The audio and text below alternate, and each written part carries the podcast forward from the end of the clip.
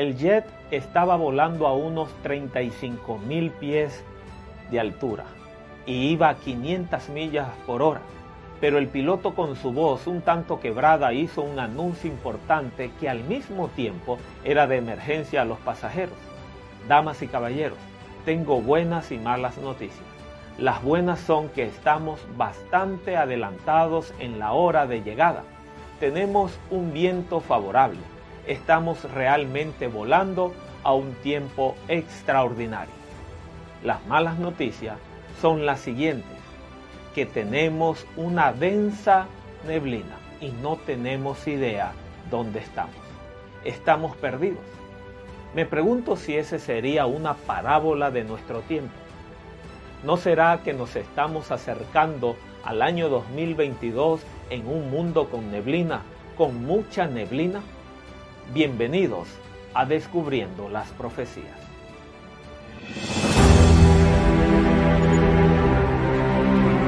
Vivimos en el tiempo del fin. Todo ha tenido su fiel cumplimiento y estamos a poco de presenciar el evento glorioso que dará la bienvenida a la eternidad. Mientras ese día llega, sigamos descubriendo las profecías.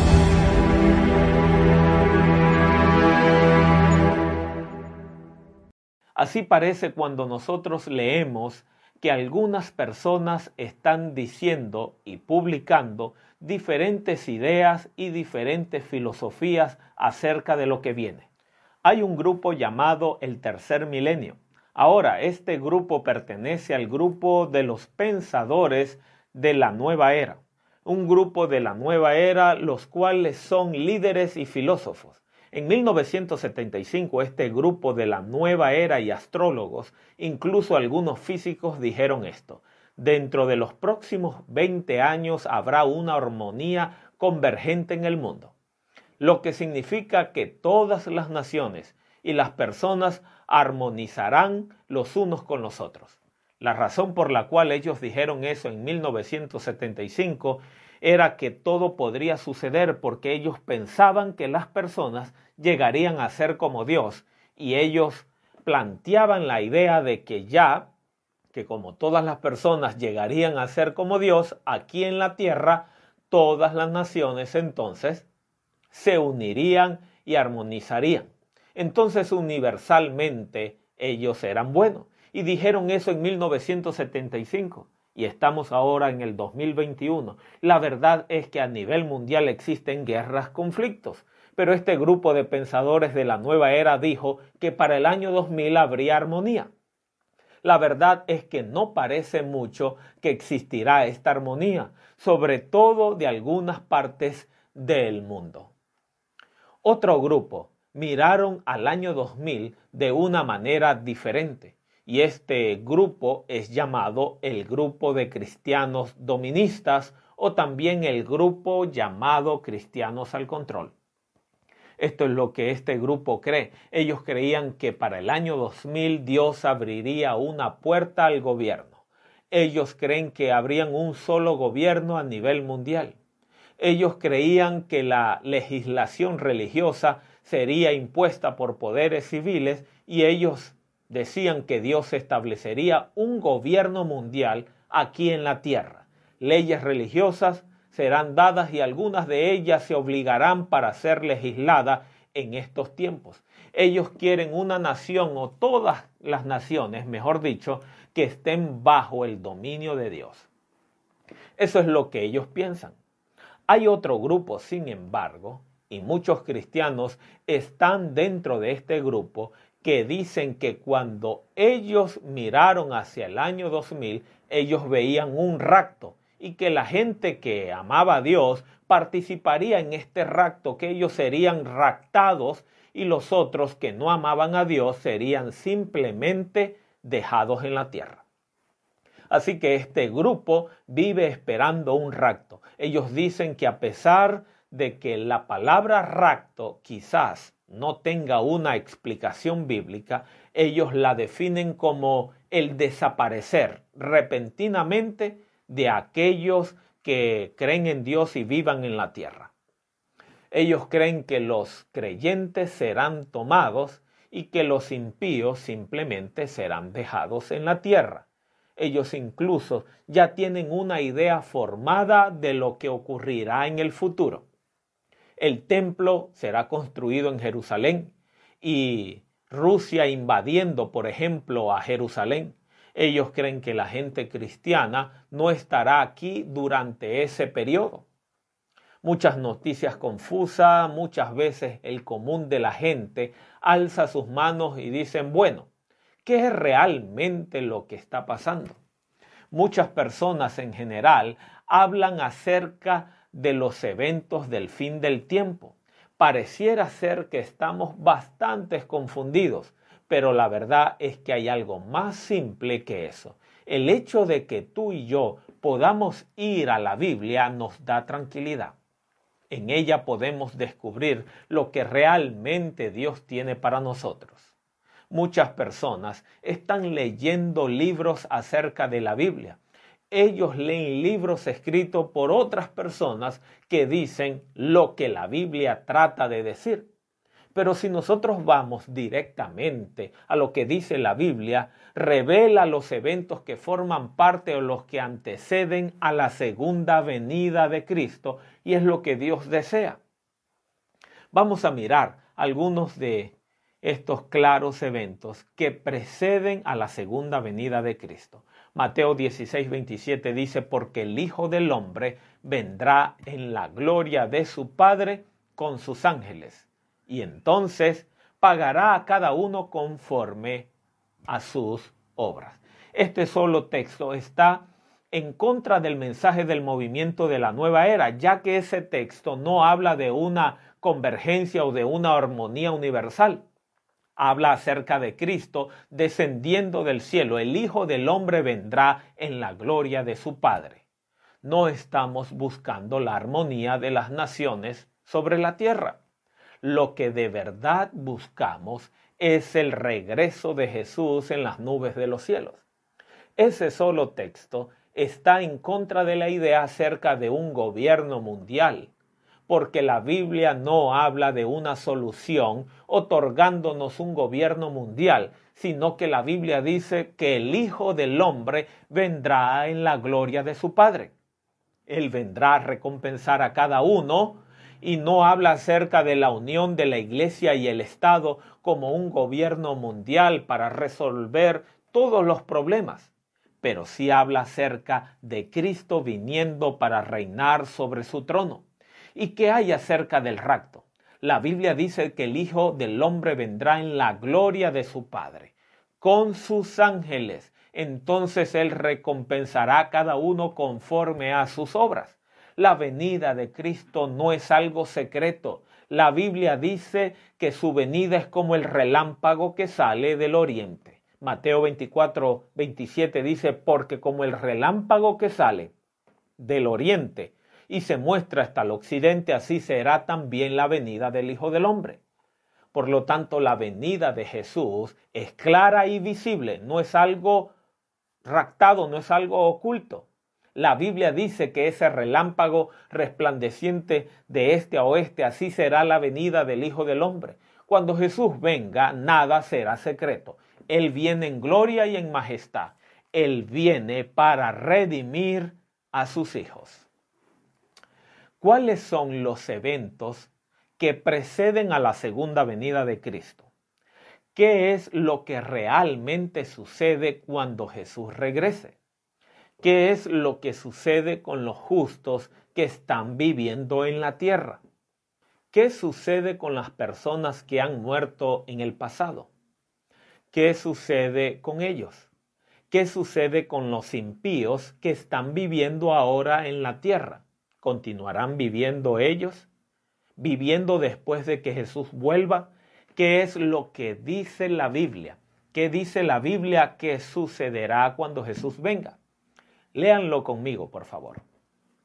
Porque el Señor mismo, con voz de mando, con voz de arcángel y con trompeta de Dios, descenderá del cielo, y los muertos en Cristo resucitarán primero. Primera de Tesalonicenses 4:16. Porque el Señor mismo descenderá del cielo con voz de arcángel, con trompeta de Dios. Qué extraordinario lenguaje usado en la Biblia. Eso indica que Cristo viene con poder, con gloria. Todo ojo le verá, todo oído lo oirá. Incluso es más, la Biblia dice que cuando Cristo venga, los muertos en Cristo resucitarán. ¿Cuándo? Primero resucitarán. Jesús corre el velo del cielo para mostrar su esplendor y su gloria aquellos de todas las épocas que han muerto confiando y creyendo en Cristo, amándolo y sirviéndole y obedeciéndole, serán llevados al cielo, al aire, para encontrarse con el Señor. Ahora, familias se reunirán nuevamente. La Biblia dice que cuando Cristo venga los muertos justos serán resucitados. ¿Alguna vez usted ha enterrado a su esposo, a su esposa en algún cementerio? ¿Alguna vez ha enterrado los restos de su esposa que falleció debido a un cáncer? ¿O quizás a su esposo que falleció de un ataque al corazón? Permítame decirle que usted no está solo hoy, porque los muertos en Cristo resucitarán primero.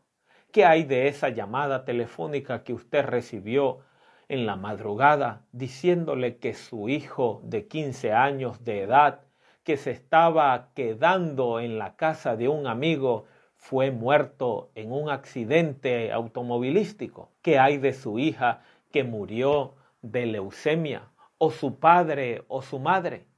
Llegará el momento cuando los bebés serán puestos de vuelta en los brazos de sus madres y cuando ellos serán reunidos nuevamente en amor.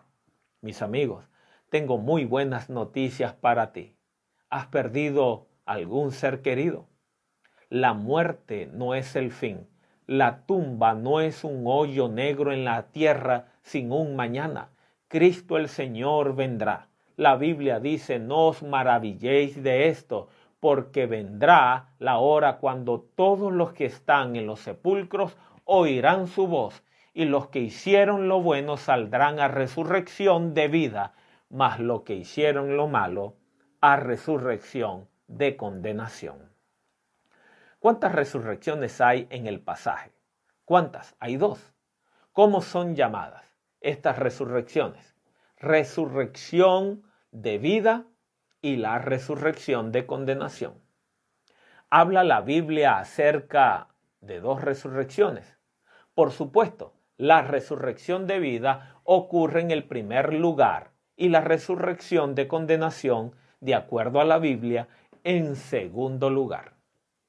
La resurrección de vida ocurre cuando Jesús regresa del cielo en gloria y majestad con sus ángeles, llamando a Juan, a María, de las tumbas serán abiertas, hombres y mujeres saldrán de sus tumbas con nueva vida. Una vida sale a través de sus cuerpos. Ellos salen de las tumbas. Ellos quizás fueron a la tumba ciegos y saldrán viendo. Algunos quizás fueron a la tumba cortados en pedazos y ellos saldrán enteros. Algunos de ellos fueron a la tumba con cáncer, con artritis, con reumatismo peor. Pero ellos saldrán de la tumba con cuerpos saludables, vigorosos, llenos de vida otra vez para siempre. ¿Qué hay acerca de aquellos que están viviendo?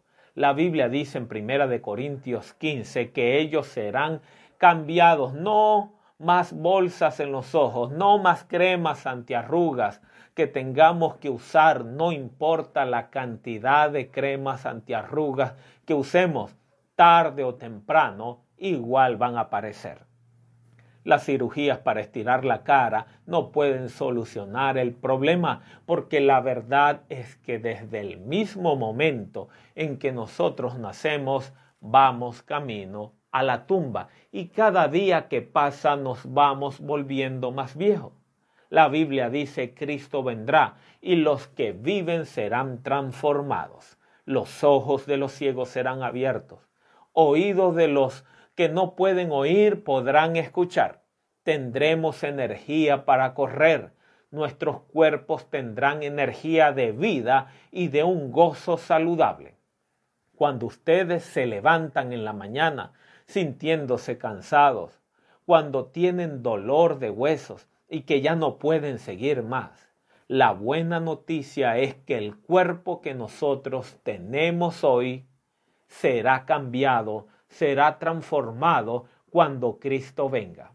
Porque esto corruptible llegará a ser incorruptible y lo mortal llegará a ser inmortal.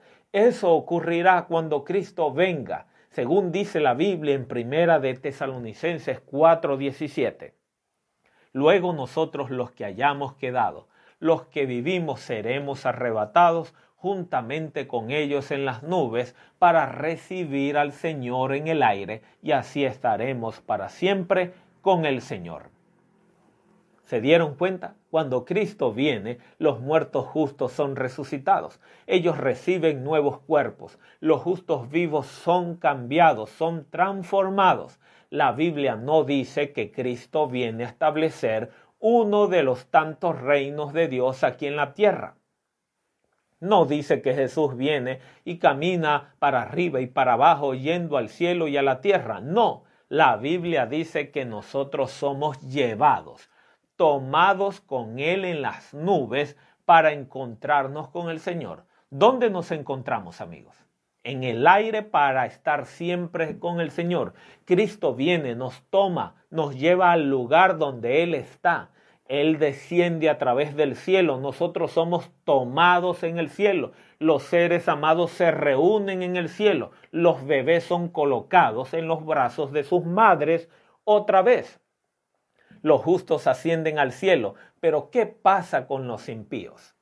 Aquellos que no son salvos, ¿son dejados ellos vivos aquí en la tierra? ¿Cuál es la condición de estas personas durante este tiempo? ¿Qué hay acerca de los perdidos? Y la Biblia es muy clara al respecto. No tenemos que adivinarlo. La Biblia nos dice en segunda de Tesalonicenses 1 al 8, en llamas de fuego para dar retribución a los que no conocieron a Dios ni obedecen el Evangelio de nuestro Señor Jesucristo. Jesús espera para salvar a todas las personas. Él espera para salvar a cada ser humano.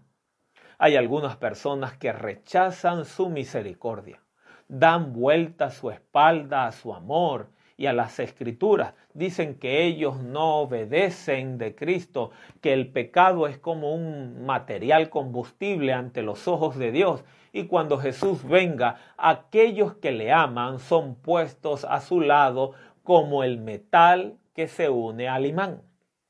Dios usa fuego al final del tiempo para purificar la tierra del pecado. Si no hubiese Él escogido el fuego para purificar la tierra del pecado, y dejara simplemente sin tomar en cuenta el pecado, tendríamos los mismos problemas, los mismos sufrimientos, los mismos dolores. Así que la Biblia dice en segunda de Tesalonicenses 2:8, y entonces se manifestará aquel inicuo a quien el Señor matará con el espíritu de su boca y destruirá con el resplandor de su venida. Dios les da la oportunidad una y otra vez, oportunidad tras oportunidad, pero los corazones rebeldes dan vuelta sus espaldas a Dios. Dios permite al pecado tener su curso final, porque la paga del pecado es muerte. Así que aquellos que no le han aceptado son destruidos por el resplandor de su venida, son destruidos simplemente porque el pecado es rebelión contra Dios queda alguna persona viva en ese momento. Jeremías 25:33 dice, y yacerán los muertos de Jehová en aquel día desde un extremo de la tierra hasta el otro. No se endecharán ni se recogerán, ni serán enterrados como estiércol, quedarán sobre la faz de la tierra, dice el Señor. Por lo tanto, la Biblia dice que los impíos no serán sepultados. ¿Por qué? porque simplemente serán destruidos con el resplandor de la venida de Jesús. Y entonces la tierra en ese momento quedará desolada. cuando Cristo venga, los justos van al cielo y los impíos que viven serán destruidos. Pero seguramente ustedes dirán, ¿qué es lo que sucede entonces al momento de la segunda venida? Muy simple. Jesús regresa. Los justos vivos ascienden al cielo. Los justos muertos son resucitados. Los impíos que viven en ese momento serán destruidos. ¿Y qué sucederá al planeta llamado Tierra? ¿Cuál es la condición de la Tierra? ¿Será que Dios destruirá este planeta para siempre? ¿Y por qué Dios debería destruirlo? ¿Qué hay acerca del periodo de los mil años? ¿Cuándo ocurre? ¿Cuál es la condición de la tierra en ese periodo de mil años? ¿Qué significa que Satanás sea encadenado durante los mil años? Te invitamos para el siguiente tema, donde vamos a desarrollar el tema del milenio y todo lo que realmente dice la Biblia acerca de este importante y crucial tema y las preguntas que hemos dejado en el aire. Dios te bendiga.